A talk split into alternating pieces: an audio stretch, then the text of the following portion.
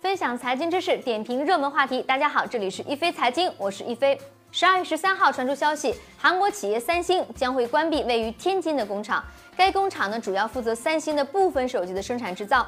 今后，三星将会把生产手机的主要基地设在越南。虽然有劳动力成本上升的原因，但三星撤离更主要的原因是在于中国手机市场上的销量在快速的滑落。看看我们身边的人就能感受得到，用三星手机的是越来越少了。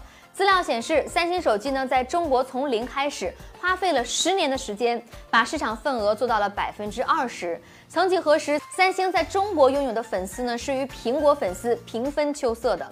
但是仅仅的五年时间，三星的市场份额就从百分之二十的高位下滑到了如今的百分之零点九。这其中，二零一六年的 Note 七爆炸事件是致命一击。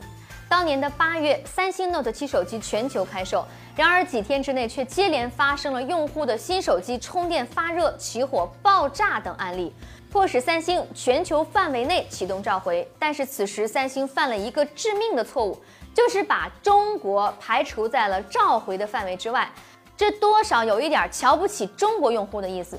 直到九月十四号被国家质检总局约谈之后，三星才把中国列入第二批召回的名单。但这时候他们已经召不回中国消费者的心了，这直接导致了严重的后果。二零一七年上半年，三星的最新旗舰机型 S 八上市，全球销量高达两千万台，但是在中国只卖了三十万台。当年四季度，三星手机在中国市场的份额降到了百分之二以下，没有任何一款产品进入年度畅销榜单。已经与这个世界第一大的智能手机市场渐行渐远了。三星当然不愿意放弃中国市场。最近呢，他们在北京高调的发布了 Galaxy A8s，想重新引起中国年轻人的关注。但此一时彼一时也，三星在中国风光无限的年代，华为、小米、OPPO 的智能手机还在 PPT 里和图纸上。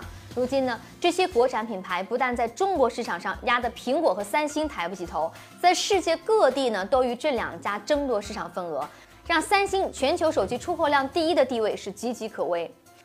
屋漏偏逢连夜雨，就是在这场发布会上呢，还闹出了一个小插曲。一向注重营销的三星，这次拉上了时尚潮牌 Supreme。并在现场请来了一位自称是 Supreme CEO 的人。这位略带喜感的哥们儿在台上用普通话大谈与三星的合作和 Supreme 未来在中国的发展规划。但是事实上，Supreme 这个美国品牌在中国没有销售和市场的授权。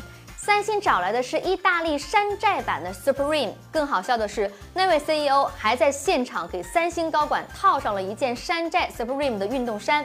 你对三星关闭天津的手机工厂有哪些观点呢？欢迎在我们的节目下方留言，和大家一起讨论。一飞财经会关注您的每一条留言。好的，本期的节目内容就是这些，感谢您的关注，下期一飞财经我们再见。